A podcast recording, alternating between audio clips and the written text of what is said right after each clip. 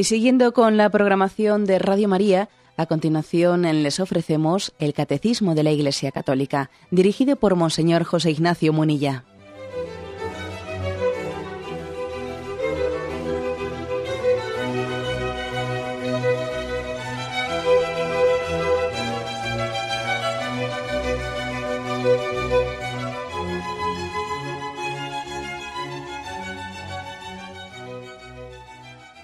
Cordial saludo a todos los oyentes de Radio María. Un día más, con la gracia del Señor, proseguimos el comentario del Catecismo de nuestra Madre la Iglesia.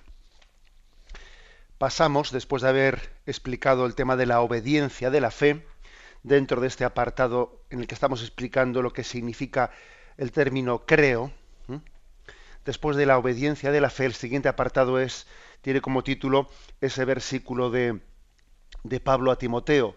Yo sé en quién tengo puesta mi fe. ¿eh? quizás la traducción más popular es yo sé de quién me he fiado. Segunda Timoteo 1.12 es, una, es una expresión preciosa de Pablo. De este Evangelio fui, fui constituido heraldo, apóstol y maestro. Esta es la razón por la que padezco tales cosas, porque no me avergüenzo pero, no me avergüenzo, porque sé de quién me he fiado, y estoy firmemente persuadido de que tiene poder para velar por mi depósito hasta aquel día. Bien, pues este es el título de este apartado que hoy queremos explicar. Sé de quién me he fiado. Yo sé en quién tengo puesta mi fe. El primer número 150 dice así, creer solo en Dios. La fe es ante todo una adhesión personal del hombre a Dios es al mismo tiempo e inseparablemente el asentimiento libre a toda la verdad que Dios ha revelado. Luego seguimos leyendo, pero interrumpo aquí para hacer este primer comentario. Eh, aquí se define la fe, pues, bajo una doble mm, perspectiva complementaria, por supuesto. Eh. Por una parte, la fe es una adhesión personal a Dios, adhesión personal. ¿Qué quiere decir esto? Pues quiere decir que a veces nosotros hemos entendido la fe como algo mm, teórico, algo meramente racional, algo un tanto abstracto. A ver, tener fe es creer en una serie de cosas. Tú crees en esto, crees en lo otro. A veces hacen encuestas. A ver, ¿quiénes creen en los ovnis? ¿Quiénes creen, ¿Quiénes creen que habrá vida en otros planetas? Y bueno, pues el 45% de la población cree en los ovnis, otros no creen. Mm, estoy poniendo este ejemplo para dar, para dar a entender que ese tipo de creencia no compromete la vida. ¿eh? Yo puedo creer que hay, habrá vida o no habrá vida en otros planetas, pero eso a mí no me va la vida en ello. es un creer racional, es un creer abstracto, es un creer, creer que no comporta toda tu vida. Pues no. ¿eh? Sin embargo, la fe en Dios no se trata de como una yo soy de los partidarios de, o sea, creo que podrá ser, no, no, no, es que tu creer compromete toda tu vida, es una adhesión personal tuya. Creer no solo es opinar qué, no, es que es seguir a Dios, que tus pasos sigan sus pasos, compromete toda tu vida. Hemos puesto algunos casos en este programa eh, por ejemplo, recuerdo haber puesto en una ocasión el caso de, mm, de aquel médico, médico parisino que era mm, allá por los años 50, de la década de los 50, pues era un famoso mm, filósofo, un famoso miembro del Partido Comunista francés que hacía alarde, eh, alarde de su increencia y que, llegado un momento, como él era médico en un hospital de las Hijas de la Caridad, pues fue a Lourdes acompañando allí la peregrinación de los enfermos y en esa especie de bueno pues de de pulso que mantenía con las religiosas de creer en Dios y no creer en Dios, pues se atrevió a decirle a las religiosas que se cure este enfermo ya y, ustedes verán como yo creo. Y entonces, claro, lo dijo por un enfermo que estaba especialmente grave, etcétera, etcétera. Y resulta que aquel enfermo se curó metiéndole con la camilla en, la piscina de Lourdes. Fue una de las eh, curaciones que están en los anales de, Lourdes como de las más espectaculares, de las más Pero aquel hombre, aquel hombre que fue testigo directo de aquella curación, aquel hombre, mm, a pesar de que había dicho que se cure este, que si se cura este yo creeré, aquel hombre, aquel médico no creyó, sino que aquella noche se emborrachó. Y tardó muchos años en, posterior, eh, posteriormente en, convertirse. ¿Por qué? Porque la cuestión no, era únicamente creo sí o creo no, no es una, no es una cuestión de, digamos, de curiosidad, no sé, intelectual, sino que es que si ese hombre se convertía, volvía a París y entonces su vida tenía que cambiar, porque claro, e, él había alardeado en los círculos masónicos, había alardeado de ateísmo, y ahora le iban a decir todos, las monjitas te han comido, te, han ganado el pulso, las monjitas te han convencido. Hay que ver el famoso miembro del Partido Comunista eh, francés, finalmente las monjitas le han podido. Claro, y eso suponía cambiar su círculo de amistades, suponía cambiarlo todo. Es decir, que creer no solo es un acto intelectual, es que en ello te va la vida mi tipo de comportamiento con la familia, mi tipo, todo, cambia. O sea que creer es seguir, es conformar tu vida a Dios. Es conformar tu vida. ¿eh? Porque también puede haber alguien que diga, sí, yo creo, sí, dices que creo, pero en el fondo eres un ateo en la práctica, porque tu vida es como si Dios no existiese. Entonces, en el fondo no crees. Es una fe meramente teórica. Y aquí por fe entendemos no una fe teórica, únicamente responder creo en Dios en, los, en las encuestas que me hace un encuestador por la calle. No, no, se, se entiende una fe vital en la que te vaya la vida. tu vida se conforma desde el seguimiento de Dios. Bueno, esta es la primera afirmación.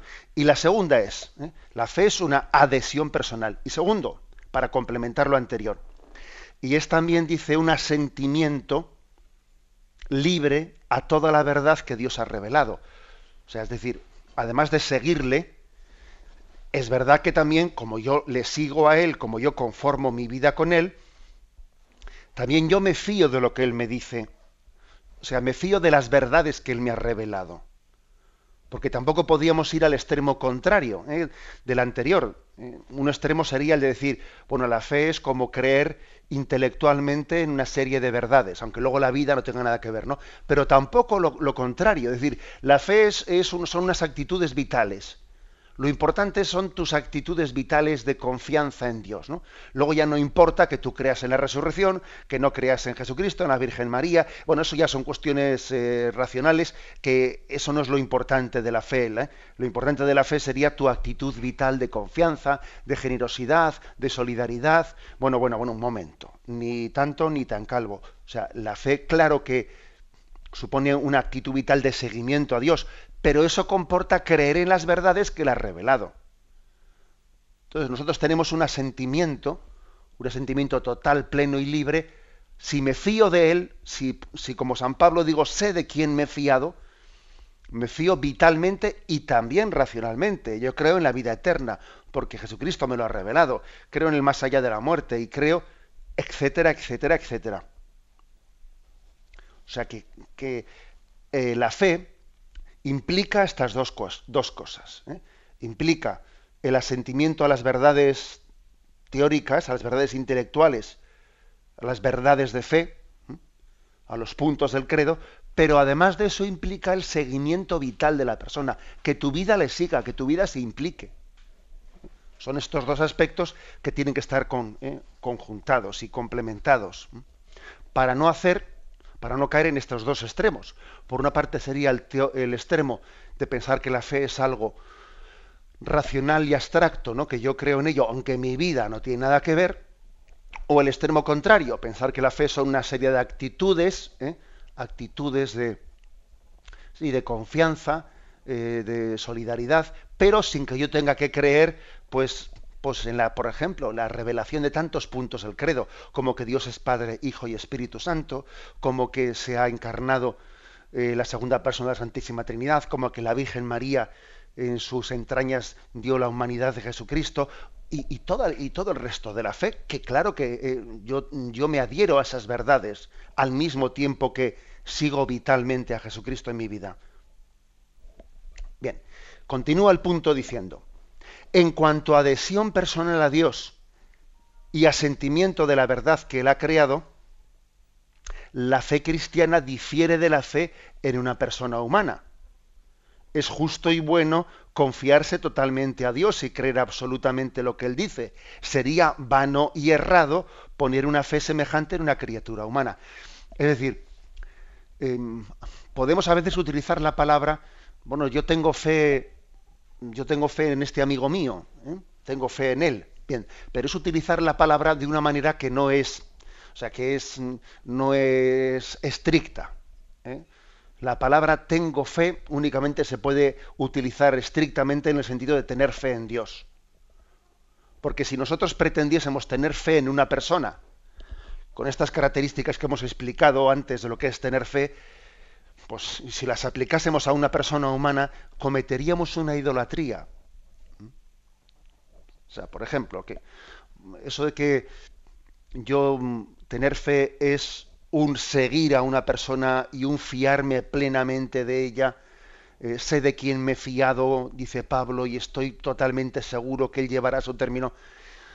Vamos a ver, si eso lo aplicásemos a una persona humana, estaríamos, estaríamos idolatrizándola. Porque todo el mundo nos puede fallar. Yo mismo fallo a los demás. Es un error. Todo el mundo puede fallar. Es más, todo el mundo de hecho falla. Y aquí se nos viene una serie de textos. Primero Jeremías 17, 5, 6 dice, Maldito el que confíe en el hombre y haga de la carne su apoyo. De Yahvé aparta su corazón, pues es como el tamarisco en el Arabá, es decir, como una flor en medio del desierto, que se seca rápidamente. ¿eh? Es decir, esta expresión tan fuerte, maldito aquel que, confía en el hombre, obviamente no se puede interpretar como decir que hay que ser un desconfiado, no, no, no, es una especie de invitación de la palabra de Dios a que nos, mm, seamos huraños y desconfiados unos con otros, obviamente no. ¿eh? Pero esta expresión de Jeremías es como diciendo, mira, si, si no te escandalices de que te fallen los demás, pero si todos somos de carne, de carne y hueso, todos somos de barro, lo sorprendente sería que, que no nos fallásemos unos a otros. Eso sería lo sorprendente. No te escandalices de, del pecado de los demás, porque tú, tú haces lo mismo, aunque no te des cuenta. ¿eh? Tú haces lo mismo con los demás. ¿eh? Entonces es un error eh, hacer un planteamiento en la vida en el que yo pienso que nadie me tiene que fallar y si alguien me falla me vengo abajo totalmente. Pues no. Los hombres fallamos. Salmo 45. Dichoso el hombre aquel que en Yahvé pone su confianza y no se va con los rebeldes que andan tras la mentira. Tú pon tu confianza en Dios. ¿eh? Esa expresión que se ha dicho del corazón de Jesús, ¿no? Amigo que nunca falla. Otro texto que se nos propone aquí en este punto del catecismo, Salmo 146. No pongáis vuestra confianza en príncipes en un hijo del hombre que no puede salvar. Su soplo exhala, a su barro retorna, y en su día sus proyectos fenecen. Que nada, que es de barro, ¿eh? por mucho que le hayan ensalzado, hayan hecho de él un ídolo y tal, y no sé qué, y le piden autógrafos y nada, es, se corrompe, ¿eh? es de carne y hueso, es eh, nada. Si le vieses en su vida íntima, en su vida personal, dirías, madre mía, ya este le he admirado yo, pues si es que no, es nada, pues seguro que ocurriría eso. ¿eh? Es decir, no podemos poner nuestra fe, nuestra plena confianza en el ser humano. Eso sería una idolatría. Y lo mismo, digamos, que en ese otro aspecto de la fe, que es en el aspecto más de, de adhesión libre a las verdades que Dios nos revela. Tener fe en Dios es adherirse plenamente a todas las verdades que Él nos revela. Porque, claro, porque Dios no te puede mentir, porque la revelación de Dios en ella puedes poner plena confianza. Pero si eso hicieses con las cosas que te dice otro, oye, estarías como siendo irracional, porque no estarías pensando por ti mismo. Igual te está explicando alguien cosas que son falsas o cosas que son erróneas y tú te adhieres a ellas de una manera acrítica, ¿no? No, tú tienes que tener capacidad crítica frente a lo que te digan los demás. No digo que tengas que ser un desconfiado, no, pero tienes que pensar por ti mismo. Sin embargo, sin embargo, fijaros bien, cuando alguien se adhiere a la revelación de Dios, claro, hay una, una distancia infinita entre Dios y la persona, y la persona humana. Sin embargo, yo me fío plenamente de lo que Dios me revela. Y luego voy a ver cómo lo entiendo, porque es verdad que tengo que hacer un esfuerzo por entenderlo. Pero antes de haberlo entendido, yo ya me adhiero a lo que Dios me ha revelado. Porque Dios es Dios y entiende más que yo. Bien, eso no ocurre con otra persona humana. Si yo hiciese eso con una persona humana, me despersonalizaría. ¿eh? Bien, como veis, pues aquí hay una, ¿eh? una invitación a, a entender qué es la fe. ¿Y por, qué la palabra fe únicamente se puede aplicar a Dios en el sentido estricto de la palabra? Porque nos fiamos plenamente de Él, ¿eh? porque en Dios no hay error, no hay posible error, y porque Dios es la suma bondad, y por eso nos podemos fiar de Él y seguirle y adherirnos incondicionalmente ¿no? a, su, a su proyecto y a su plan para con cada uno de nosotros. Tenemos un momento de reflexión y continuaremos enseguida.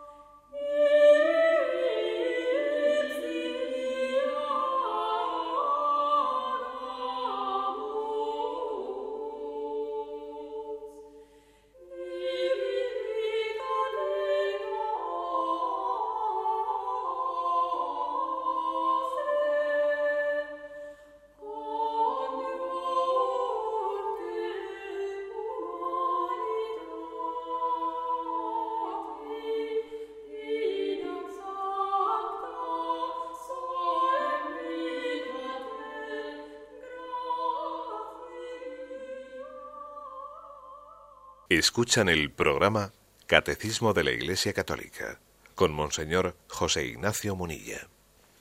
Pasamos al punto 151, dentro de este apartado de Yo sé de quién me he fiado, en el que se nos explica qué es el acto de fe, eh, o en, en cuál es la materia de ese acto de fe también, pasamos al punto 151 que dice, para el cristiano, creer en Dios es inseparablemente creer en aquel que Él ha enviado, su Hijo amado, en quien ha puesto toda su complacencia. Dios nos ha dicho que le escuchemos. El Señor mismo dice a sus discípulos, creed en Dios, creed también en mí. Bueno, lo dejamos aquí y luego seguimos, seguimos leyendo. ¿eh? Digamos que para nosotros los cristianos, creer en Dios y creer en Jesucristo no son dos cosas, es una, es una sola cosa. Eh, está inseparablemente unido porque Dios se ha revelado en Jesucristo, porque conocemos a Dios a través de la encarnación de Dios, de su segunda persona de la Santísima Trinidad. Por eso si, nuestro conocimiento de Dios ha partido de esa, de esa encarnación, bueno, pues digamos que creer en Jesucristo es también creer en Dios. Y creer en Dios es creer en Jesucristo, el Dios encarnado. Aquí se nos, hace referencia a dos pasajes, al del río Jordán y al del monte Tabor. ¿eh? El bautismo en el río Jordán y esa revelación, esa transfiguración del monte Tabor. Si os fijáis en los, en los misterios luminosos del Santo Rosario que Juan Pablo II tuvo la intuición de añadir ¿no? a los, a los misterios gozosos, a los dolorosos y a los gloriosos, él tuvo la intuición de añadir otros cinco misterios, ¿no? Los misterios luminosos. Bueno, pues fijaros, en, entre esos cinco misterios luminosos, el primero es el bautismo en el río Jordán y el cuarto es la transfiguración en el monte Tabor. Entonces, eh, eh, la elección de esos cinco misterios luminosos, es muy interesante. Conviene fijarse eh, por qué Juan Pablo II eligió esos cinco misterios luminosos. Porque, porque el término luminosos hace referencia a cómo Dios se revela, a cómo Dios se, se da a conocer ante el mundo. Y el primer momento fue ese, el momento de la, del bautismo en el río Jordán, cuando el momento en el que Jesús es, es bautizado, lo cuenta Marcos capítulo primero, versículo 11, en cuanto salió del agua, vio que los cielos se rasgaban y que el Espíritu en forma de paloma bajaba a él, y se oyó una voz que venía de los cielos, Tú eres mi Hijo amado, en ti me complazco. Recuerdo haber oído, haber, haber tenido una pregunta de un oyente hace unos días, que el oyente preguntaba, oiga, ¿he oído alguna explicación por ahí, algún teólogo de que si Jesucristo, o sea, él no sabía que era hijo de Dios y lo fue conociendo poco a poco durante su vida y especialmente en este momento del bautismo en el río Jordán, eh, es como un momento en el que Dios le revela a Jesucristo que él es el hijo de Dios, ¿no? Y claro, le contestaba yo que esa explicación es totalmente inaceptable, por supuesto. ¿eh? Que pretender que Jesucristo, él no tuviese la conciencia de ser hijo de Dios desde el mismo momento en que el niño Jesús tiene conciencia de sí mismo, tiene conciencia de quién es. Si no sería una auténtica locura mental, vamos, es que sería ¿eh? absurdo. Por otra parte, hay pasajes en el Evangelio como cuando el, eh, Jesús, el niño Jesús se pierde en el templo y, y, es encontrado, en los que se da testimonio muy claro de la conciencia que él tenía. Cuando le reprochan José y María que se hubiese perdido y que andaban angustiados buscándole, él dice, ¿por qué me buscabais? ¿No sabíais que yo tenía que estar en la casa de mi padre? y, les recuerdan, ¿eh? les recuerda, les hace como, les da como su pequeña preparación, ¿eh? es como su pequeña preparación para que el día que Jesús tenga que independizarse de la familia y, y seguir el camino de la cruz, ¿no? Le está recordando que su padre, su padre no es José, que, que es su padre Dios. ¿eh? Bueno, es decir, que por tanto sería absurdo pensar que ese pasaje del río Jordán eh, es un pasaje en el que Jesús tome conciencia de quién es, es absurdo, pero sí es un pasaje en el que en el que hay una revelación, una revelación de Jesús ante ante el mundo. Si oyó una voz que decía, este es mi hijo amado. Y todo el mundo miraba eh, pensando que algunos decían ha sido un trueno, es decir, hay una revelación de Dios ante los ojos ante los ojos del mundo. Creer en Dios es creer en Jesucristo. Creer en Jesucristo es creer en Dios. Y algo similar en el pasaje de la transfiguración en el monte Tabor, eh, que cuenta Marcos 9:7. Se les aparecieron Elías y Moisés, conversaban con Jesús y entonces Pedro toma la palabra y le dice, Maestro, qué bien se está aquí. Hagamos tres tiendas, eh, una para ti, otra para Moisés, otra para Elías no sabía, ¿eh? no sabía qué, qué decir, o sea, hablaba sin darse cuenta de lo que estaba diciendo y entonces se formó una nube que les cubrió con su sombra y vino una voz desde la nube, este es mi hijo amado, escuchadle. Y fijaros cómo se complementa aquella voz del río Jordán y esta voz del Tabor. La voz del Jordán decía, este es mi hijo amado, en quien me complazco. Y ahora se dice, este es mi hijo, escuchadle. En el, en el río Jordán se subrayaba la unión íntima que tienen entre el Padre y el Hijo, en él me complazco, este es mi Hijo amado. Y ahora se dice, puesto que es mi Hijo amado y tenemos un amor eterno entre los dos, bueno, pues yo te lo he enviado, escúchale. Ahora te va la vida en escucharle. Esta es la vida eterna, ¿no? Escucharle y acoger al que yo te he enviado. Creed en Dios, creed también en mí, dijo Jesucristo. Fijaros qué expresión tan fuerte. ¿eh? Si creéis en Dios, creed también en mí. Ahí Jesucristo está proclamando su divinidad. ¿Quién puede decir eso? Eh? Imaginaros que dijese yo esa frase, o cualquiera de vosotros sería un soberbio, sería, sería un presuntuoso, sería impropio totalmente, ¿no? Cualquier persona humana que dijese eso. El otro día me contaron una, anécdota, una anécdota que estaba, pues una persona, un conocido, un conocido en la capilla ante el Señor, y entonces estaba él solo, y entra un conocido suyo, y, después de hacer la genuflexión, como, estaban los dos solos en la capilla, eran conocidos, pues el que estaba en la capilla le dice al otro, hola, buenos días, le dice, ya ves que estoy en buena compañía, ¿eh? porque ahora estaba con el Señor, ya ves que estoy en buena compañía, y el que ha entrado le dice, hombre, también está él, por Jesús, ¿no? También está él en buena compañía contigo. Claro, hombre, pues le, dijo eso con toda la buena voluntad, ¿no? Diciendo, bueno, también tú eres una buena compañía para Jesús. Pero claro, el otro le dijo, oye, no digas eso, porque es porque me, pita un poco el oído, ¿no? O sea, no es lo mismo la compañía que él es para mí que la que yo soy para él. Es decir, que, que tenemos que darnos cuenta, ¿eh? tenemos que darnos cuenta que eh, la, Jesucristo, solo Él puede decir, ¿eh? creed en Dios y creed también en mí. ¿eh? Que nosotros no podemos ponernos al mismo nivel eh, que Jesucristo. O sea que sería una soberbia tremenda el pronunciar por nuestra parte sin tener esa condición divina las mismas frases, ¿no? La misma frase que Jesús pronunció en su revelación como ser el Hijo, el Hijo único del Padre. Seguimos adelante y dice, terminamos de leer este punto. Porque creemos en Jesucristo, porque es Dios, el verbo hecho carne, a Dios nadie le ha visto jamás, el Hijo único que está en el seno del Padre, Él lo ha contado. Porque ha visto al Padre, Él es único en conocerlo y en poder revelarlo.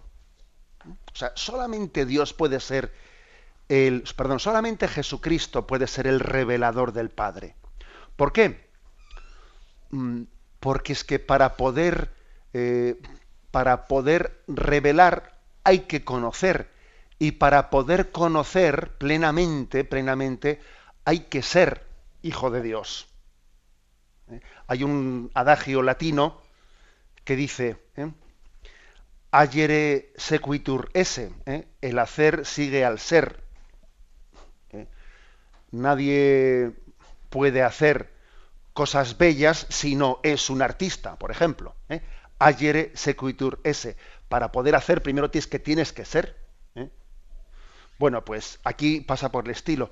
Para poder revelar al Padre, es que hay que ser hijo del Padre. Hay que estar con el Padre. Hay que ser una sola cosa con el Padre, como es Jesucristo. Aquí no vale esas teorías eh, platónicas de los demiurgos, ¿no? Como si se dijese, a ver, hay como un ser intermedio. Las teorías platónicas anteriores a, Jesucristo, eh, estos filósofos explicaban que entre Dios y el hombre hay como seres mm, divinos intermedios eh, que no, no, mire usted. ¿eh? Es decir, un ser intermedio, por ejemplo, como, como podríamos pensar que es un ángel, un ángel está tan lejos de Dios, ¿eh? como estamos nosotros, porque la distancia entre una criatura y Dios es infinita. Luego un ángel no puede revelar a Dios. Un ángel al final es una criatura. Y un ángel no puede ser revelador. Puede enviar un mensaje, puede, etcétera, pero ser la revelación del Padre solamente puede ser Jesucristo. Eso no puede ser un ángel, no puede ser un ser intermedio, un demiurgo. Es que para poder revelar plenamente hay que ser Dios mismo es Dios mismo el que se revela. Por eso solamente Dios mismo puede ser el revelador. Por eso Jesucristo es la revelación del Padre. ¿eh? Es un punto importante porque, porque en el mismo momento en que decimos Dios, perdón, Jesucristo nos revela, estamos diciendo que Él mismo es Dios. De lo contrario, no podía hacerlo. Se nos ofrece aquí un texto, Mateo 11, 27. Todo me ha sido entregado por mi Padre, dice Jesús, y nadie conoce bien al Hijo sino el Padre, ni al Padre le conoce bien nadie sino el Hijo, y aquel a quien el Hijo se lo quiera revelar. O sea, hay un conocimiento entre el Padre y el Hijo, entre Dios Padre y Dios Hijo, pleno, porque este es mi Hijo amado, en quien tengo mi complacencia. Entre ellos se conocen profundamente, se aman, el uno al otro. Y por eso Jesucristo nos lo revela, nos lo, nos lo da a conocer. Tenemos un momento de reflexión y continuaremos enseguida.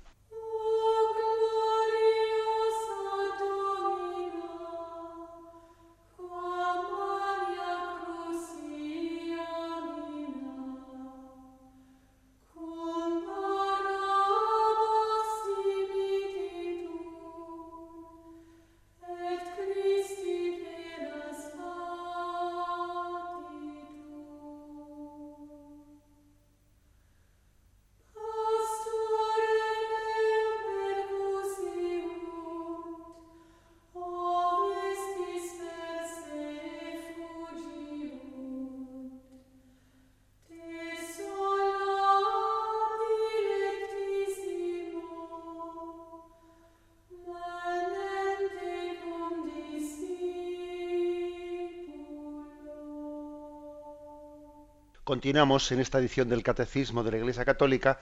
Estamos comentando este apartado. Yo sé de quién me he fiado, sé en quién tengo puesta mi fe. Y después de haber hablado en el punto, en la intervención anterior de creer en Jesucristo, en el punto 152, con el que concluimos, dice creer en el Espíritu Santo. Creer solo en Dios, creer en Jesucristo, creer en el Espíritu Santo. Dice, no se puede creer en Jesucristo sin tener parte en su espíritu. En el Espíritu Santo, perdón, es el Espíritu Santo quien revela a los hombres quién es Jesús. Porque nadie puede decir Jesús es Señor, sino bajo la acción del Espíritu Santo. El Espíritu todo lo sondea, hasta las profundidades de Dios. Nadie conoce lo íntimo de Dios sino el Espíritu de Dios. Solo Dios conoce a Dios enteramente. Nosotros creemos en el Espíritu porque es Dios. Bueno, eh, este punto prolonga, eh, prolonga el anterior del cual yo he hablado referido a Jesucristo. Bastantes de las cosas que he dicho en la intervención anterior son igualmente aplicables a Jesucristo e igualmente aplicables al Espíritu Santo. A mí me parece especialmente lúcida eh, esta frase que dice, solo Dios conoce a Dios enteramente. Solo Dios puede revelarnos a Dios plenamente. No lo puede hacer un ángel, porque es un ser creado. No lo puede hacer la Virgen María. No, la Virgen María no nos puede revelar a Dios. ¿eh? Ella ha recibido la revelación. Ella ha sido receptora de la revelación. Y entonces ella lo que hace es si queréis, pues reflejarla. ¿eh? Se ha puesto el, ejemplo de Cristo es el sol y María es la luna. La diferencia entre el sol y la luna es que la luna no tiene luz propia, sino que la luna refleja la luz del sol. Así es María, que no tiene luz propia, sino que ella se goza y se gloria de reflejar la luz del sol. Solo que pasa una cosa, y es que eh, la luna tiene la característica de reflejar la luz del sol a aquellos que no la ven porque están de noche y entonces pueden ver la luz de Dios a través de, esa luna, que gracias a que existe la luna, los que están de noche, los que están en noche oscura, podríamos decir, ¿no? Pues pueden eh, atisbar lo que es el sol gracias a la luna. Así es María. Pero María no es la reveladora de Dios. Ojo, María no revela a Dios, sino que refleja esa luz de Dios para revelar a Dios hay que ser Dios. Por eso se dice que los reveladores de Dios pues, son Jesucristo, segunda persona de la Santísima Trinidad, y el Espíritu Santo, tercera persona de la Santísima Trinidad. Los dos son los reveladores. En un misterio perfecto de complementación entre, entre ellos. Fijaros, nadie puede decir, ¿eh? esta frase, frase de San Pablo que es impresionante, Nadie puede decir Jesús es Señor si no le está asistiendo el Espíritu Santo para decirlo. Con lo cual, ahora mismo un servidor, cuando os estoy hablando, y vosotros cuando estáis escuchando esta predicación del Catecismo de la Iglesia Católica, y yo la predico con fe, y vosotros la escucháis con fe, estamos siendo asistidos por el Espíritu Santo para poder hacer esta, esta predicación. Y muchas veces ni lo hemos pensado. ¿eh? Y es impresionante ver que el Espíritu nos asiste y, a veces hasta nosotros nos apropiamos como si fuese nuestra, ¿eh? nuestra la gloria, cuando es Él el que nos está asistiendo. El Espíritu Santo tiene, tiene esa discreción de, darnos la fe y no, y, no hacerse notar, ¿no? No es como el Ministerio de, Vivienda o de Obras Públicas, perdonad por este, eh, por este chiste, que el Ministerio de Obras Públicas, antes de empezar a construir la carretera, te pone un cartel que dice obras a realizar, Ministerio de la Vivienda, presupuesto, no sé qué, ejecución de la obra. luego vamos a ver si la construyen, no esperemos que sí, pero antes de hacer la obra te han puesto el cartel para anunciártelo. Bueno, pues el Espíritu Santo actúa en ti sin haber hecho propaganda, publicidad, hasta el punto de que muchos, muchas veces nos atribuimos a nosotros mismos el don y la gracia que gratuitamente vienen de Él. ¿Eh? tenemos que, bueno, permitidme, o sea, perdonad que, haya contado esta, especie de chiste, ¿no? Pero lo, cuento para caer en cuenta de que tenemos que ser más conscientes de que estamos siendo asistidos por el Espíritu. Nadie puede decir Jesús es Señor si no está siendo asistido por el Espíritu Santo. En el acto de fe hay una gracia del Espíritu Santo. También me recuerda este otro pasaje de la carta a los romanos, Romanos 8:26, que dice, no sabemos pedir lo que nos conviene. Muchas veces no sabemos pedir bien. El Espíritu Santo viene en nuestro socorro e intercede por nosotros con gemidos inefables. Te está ayudando a, a dirigirte a Dios convenientemente. Esto es algo que yo tengo costumbre cuando celebramos las confirmaciones y en el momento que ya ha terminado el rito de la crismación, los chicos que ya han sido confirmados, pues en ese momento suelen ser ellos, muchas veces suelen ser ellos los que hacen la oración de los fieles, ¿no? Se les suele elegir entre los que han sido confirmados para que algunos de ellos dirijan sus súplicas a Dios. Me suele gustar en ese momento, cuando celebro yo las confirmaciones, decirles a ellos, fijaros, ahora que habéis sido confirmados, lo primero que vais a hacer es dirigiros a Dios, movidos por el Espíritu Santo que habéis recibido en el sacramento de la confirmación. Porque nosotros muchas veces no sabemos rezar bien, no sabemos pedir lo que nos conviene, y el Espíritu Santo viene en nuestro socorro. ¿eh? Luego, cuando tú oras e intentas orar bien, estás siendo asistido por el Espíritu. ¿Mm? Insistamos pues en que, en que Él es el, eh, el revelador del Padre. ¿Por qué? ¿Por qué es esto así? Porque Él todo lo sondea hasta las profundidades de Dios. Lo íntimo de Dios es el Espíritu Santo es lo íntimo de Dios. Por eso una de las formas que tuvo eh, de revelar el Espíritu Santo en el Nuevo Testamento, pues bueno, una es la de la forma de en paloma, ¿no? La forma de paloma, otra es las lenguas de fuego en Pentecostés, pero hay una forma de revelar el Espíritu Santo que a mí me parece especialmente entrañable y es cuando Jesús resucitado se aparece a sus discípulos, que lo cuenta, eh, quiero recordar Juan 20 o 21, y Jesús dice que sopló su aliento sobre los apóstoles y les dijo, recibid el Espíritu Santo.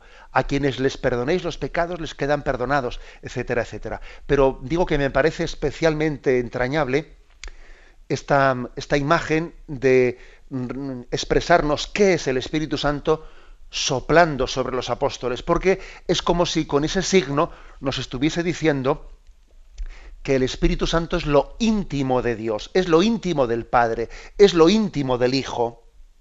La intimidad de Dios, las entrañas de Dios, eh, nos son comunicadas en la, donación del Espíritu. Si a esto le añadís ¿eh?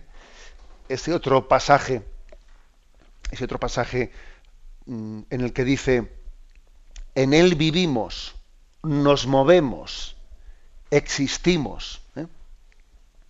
Decimos que el Espíritu Santo es el gran desconocido, pero al mismo tiempo, fíjate, decimos que es el gran desconocido, pero en Él vivimos, nos movemos, existimos. Es curioso que un pájaro pueda desconocer el aire y está siempre volando en él. Es curioso que un pez pueda desconocer el agua Sí, pero espérate que un día le saquen fuera y vas a ver qué, saltos y qué brincos pega porque se está muriendo cuando no tiene agua. Es curioso que un hombre pueda desconocer al Espíritu Santo. Cuando en él vive, se mueve, existe y es movido por su gracia. Es curioso. ¿eh? Es patético, podríamos decir al mismo tiempo. Es patético. ¿Cómo un pájaro puede desconocer el aire? ¿Cómo un pez puede desconocer el agua? ¿Cómo un hombre puede desconocer aquel a quien le alienta, le asiste? y le mueve. ¿Mm? Bueno, pues tenemos que ir mm, creciendo en esta apertura de nuestra vida a la revelación, pues para que Él sea el gran conocido, no el gran desconocido, en quien vivimos, en quien movemos, en quien nos existimos, el revelador del Padre, ¿eh? el revelador del Padre. Y termina diciendo este texto, la Iglesia no cesa de confesar su fe en un solo Dios, Padre, Hijo y Espíritu Santo. Eh, fijaros cuál es la forma que tiene el catecismo de empezar a explicar el credo. Nos ha hecho como una eh, primera aproximación a, a esta eh, a este a quien seguimos en, en, el seguimiento de nuestra vida, ponemos los pasos donde Él ha puesto los pasos. Seguimos sus huellas y las huellas que Cristo nos ha dejado son las huellas de Dios Padre, de Dios Hijo de Dios Espíritu, y de Dios Espíritu Santo. Las huellas no son visibles, sí, en Jesucristo son visibles, plenamente visibles. Son algo visibles en la naturaleza, ¿no? Pero en la revelación de Jesucristo son plenamente plenamente visibles. Por eso la Iglesia no cesa de predicar a Dios Padre, a Dios Hijo y a Dios Espíritu Santo. Lo dejamos aquí y damos paso a la intervención de los oyentes. Podéis llamar para formular vuestras preguntas al teléfono 917 107 700. 917 107 700.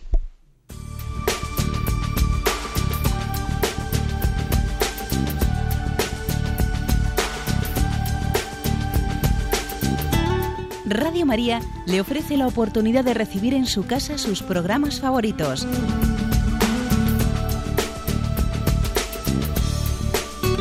Ahora lo puede hacer a través de nuestra página web www.radiomaria.es o bien llamándonos al 902 500 518.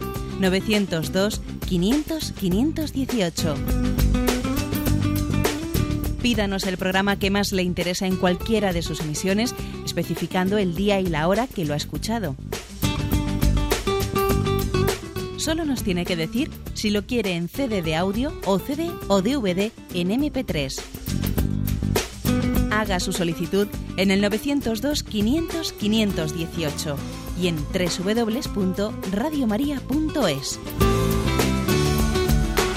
Radio María, más cerca de usted.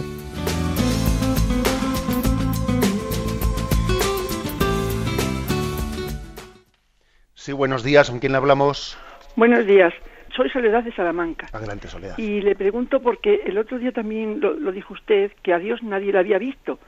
Mm, eh, yo os pregunto, en, el paraíso terrenal, Eva y Adán estaban desnudos y cuando vieron a Dios pasearse se taparon, se taparon porque les dio vergüenza, porque habían pecado. Entonces, ellos sí lo vieron. Esa es la duda que tengo, Monseñor. Vale, de acuerdo. Sí, gracias a usted. Bueno, eh, la expresión a Dios no le ha visto nadie jamás, bueno, es una expresión que está especialmente en la carta de, en el Evangelio de San Juan. ¿eh? San Juan mm, capítulo primero, versículo 18 dice, a Dios nadie le ha visto jamás, el Hijo único que está en el seno del Padre, Él, es el que lo ha revelado. ¿eh?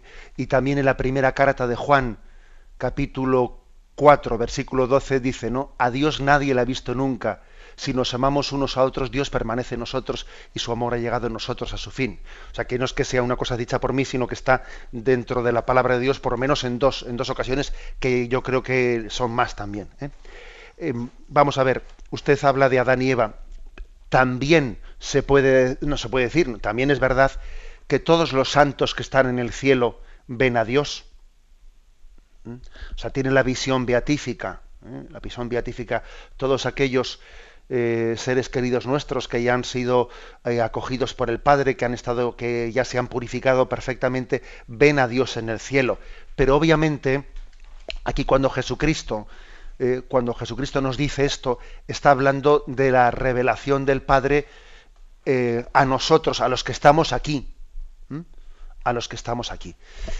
Por otra parte, no es el mismo grado de conocimiento de conocimiento de Dios el que tuvieron Adán y Eva en el paraíso, ni incluso el que tienen ahora pues, los, eh, los santos en el cielo, que el que Jesucristo tiene de Dios. Es decir, eh, el, grado de conocimiento de Dios por la visión beatífica en el cielo, o el grado de conocimiento de Dios que se tenía en el paraíso por aparte de Adán y Eva, que es otro grado distinto. es, no llega ni mínimamente al grado mm, de, conocimiento de Dios Padre que tiene Jesucristo, porque Él es el Hijo natural del Padre. O sea que es que también cada uno conoce a Dios dependiendo de su capacidad de conocerle. ¿eh? Por eso en el cielo también no todos tienen el mismo grado de gloria. En el cielo, la Virgen María pues tiene un grado de gloria muy superior al resto de los santos. ¿eh? Y puede haber un santo que tenga un grado de conocimiento de Dios superior al otro.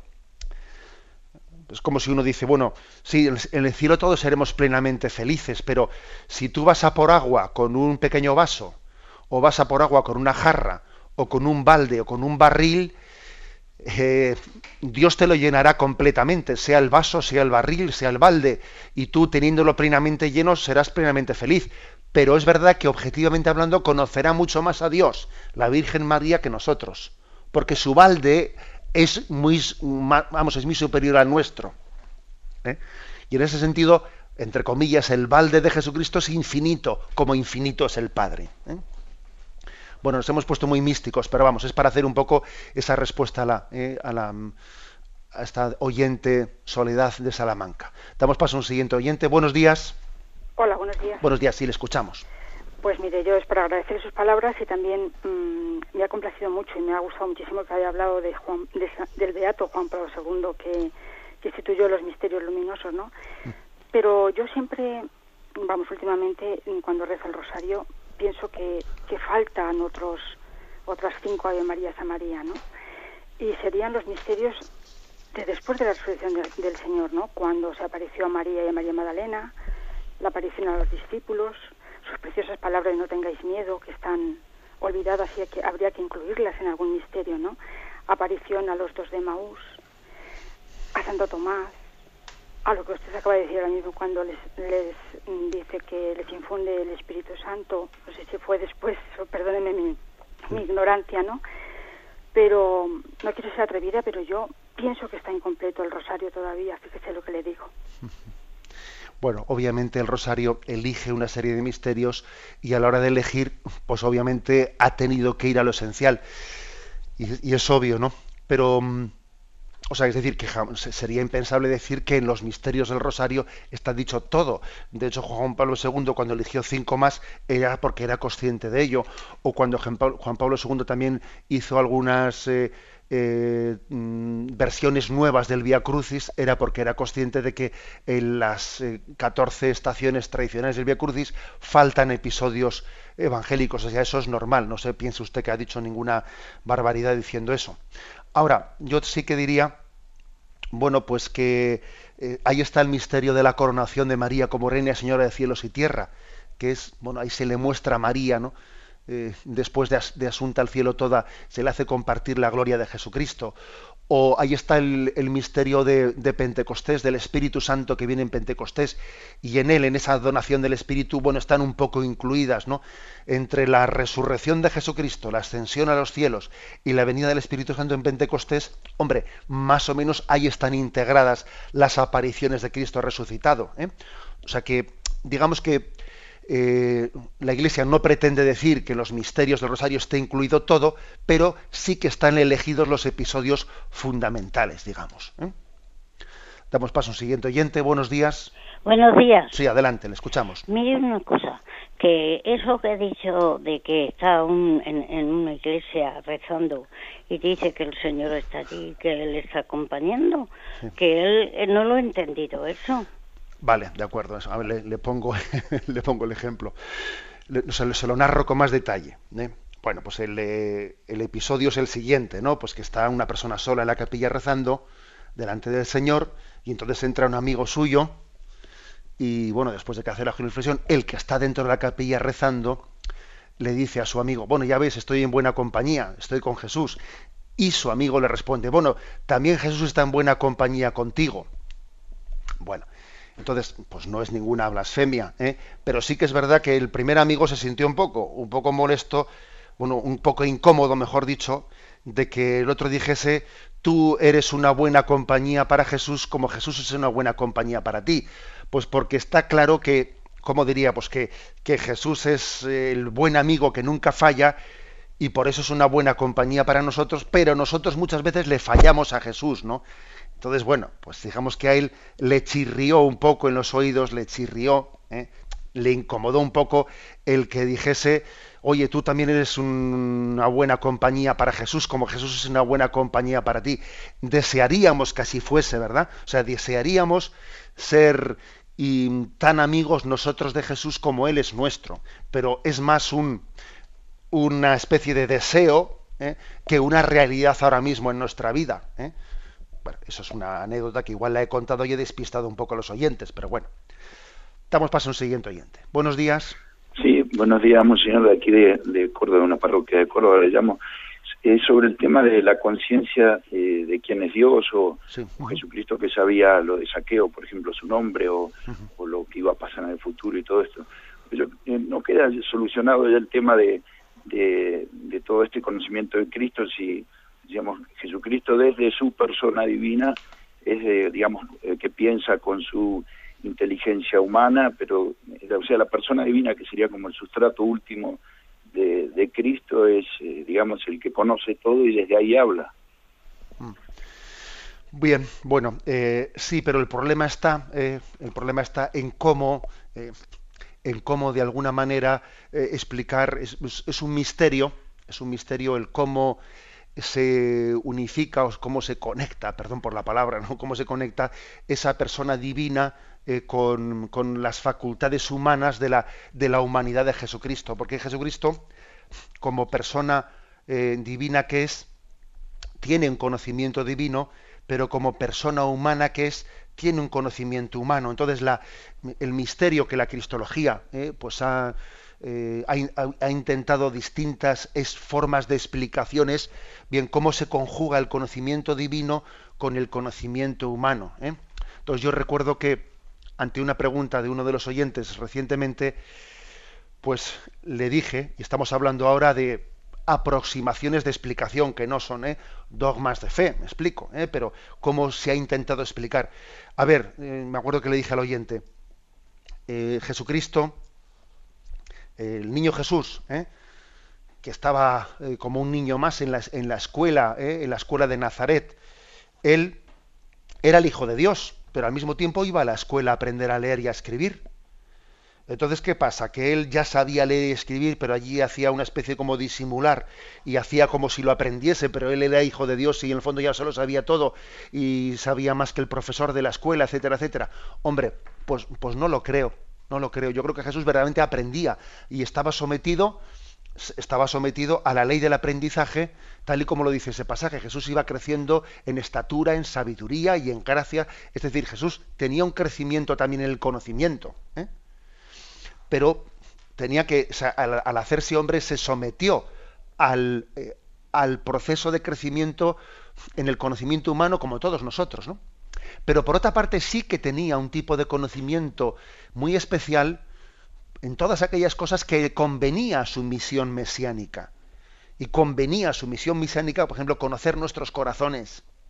Convenía a su misión mesiánica eh, conocernos personalmente, conocer eh, los pecados de aquella mujer samaritana, eh, poder, poder también realizar esas profecías de la pasión y de la resurrección. en ese sentido, tenía un conocimiento especial, por una parte como hijo de Dios, incluso como, eh, hijo de Dios encarnado, como hombre, y al mismo tiempo estaba sometido a la, ley del, del, crecimiento humano. ¿Cómo compaginar ambas cosas? Ese es el misterio. ¿eh? Es el misterio que, bueno, pues que no es tan fácil hacerlo, pero nosotros, digamos, afirmemos las dos cosas. Que estaba sometido a la ley del crecimiento humano en el conocimiento, pero que también tuvo, eh, como hijo de Dios que era, tuvo un conocimiento muy especial, que Dios se lo dio porque convenía a su misión mesiánica para podernos redimir de una forma más perfecta. Desde el conocimiento, o sea, Cristo nos conoció personalmente, por eso su redención fue consciente, fue plena, fue libre aunque sea brevemente, damos paso a un último oyente. Buenos días. Hola, buenos días. Sí, adelante, mm, escuchamos. felicitaciones, Monseñor, por, por el trabajo que está haciendo y, todo lo que nos enseña. Adelante. Eh, mire, mm, son dos pasajes de la Biblia que a mí me siempre me, me quedan preguntas. Eh, son dos, o sea, dos preguntas. Eh, una es que dice Jesús, dice, en la casa de mi padre hay muchas moradas. Y la segunda es, eh, el, buen ladrón en la cruz le dijo Jesús, hoy estarás conmigo en el paraíso y sabemos que, que ese día no subió al cielo porque se, se le apareció a María y, luego a los apóstoles, fue después cuando subió. Esa es mi pregunta, que a ver si me aclara esto. De acuerdo. Bueno, cuando con respecto a lo, a lo, a lo segundo, eh, hoy estarás conmigo en el paraíso, nosotros tengamos en cuenta una cosa, es decir, cuando Jesucristo se encarna, se hace hombre, para estar aquí con nosotros, no deja de estar con el Padre. ¿Mm? O sea, no pensemos que en la Santísima Trinidad, ¿eh? cuando Dios se hizo hombre y estuvo entre nosotros 33 eh, años o 32 o los que fueren, ¿no? él en la Trinidad hubo un hueco, perdón por la expresión así un poco burda, ¿no? No penséis que en la Trinidad pasaron a ser dos porque uno estaba aquí abajo y entonces se ausentó del cielo. Eh, Vamos a ver, Dios se hace hombre sin dejar de vivir eh, con el Padre y con el Espíritu Santo eternamente. ¿eh? El hecho de que Dios venga aquí no quiere decir que deje de estar allá. La imaginación un poco ahí nos, nos falla, pero Dios no es limitado. O sea, su encarnación no es una ausencia en el cielo. ¿Eh? Por eso, eh, cuando le dice al buen ladrón, hoy estarás conmigo en el paraíso, claro, claro que está, ¿eh? con, porque Jesucristo, el Verbo eterno, sigue estando en el cielo, o sea, está, la segunda persona de la sentencia Trinidad está en el cielo, aunque todavía no esté con su humanidad hasta la ascensión a los cielos. Y con respecto al, otro texto, al otro texto que, que nos ha hablado el oyente, el texto de en la casa de mi padre hay muchas moradas, que es Juan 14, versículo segundo, se refiere no que haya compartimentos, ¿eh? no que haya compartimentos, sino que hay lugar para todos vosotros, o sea, hay lugar para muchos, no hay lugar únicamente para uno o para dos, es decir, que todos tenemos un sitio en el cielo, que, que Dios nos ha reservado un sitio amplio, que no únicamente caben 144.000, no únicamente caben, no. ¿eh? A eso se refiere, no en el sentido físico de, mansiones como casas con pisos. ¿eh? Explico. Bueno, tenemos el tiempo cumplido. Me despido con la bendición de Dios Todopoderoso, Padre, Hijo y Espíritu Santo. Alabado sea Jesucristo.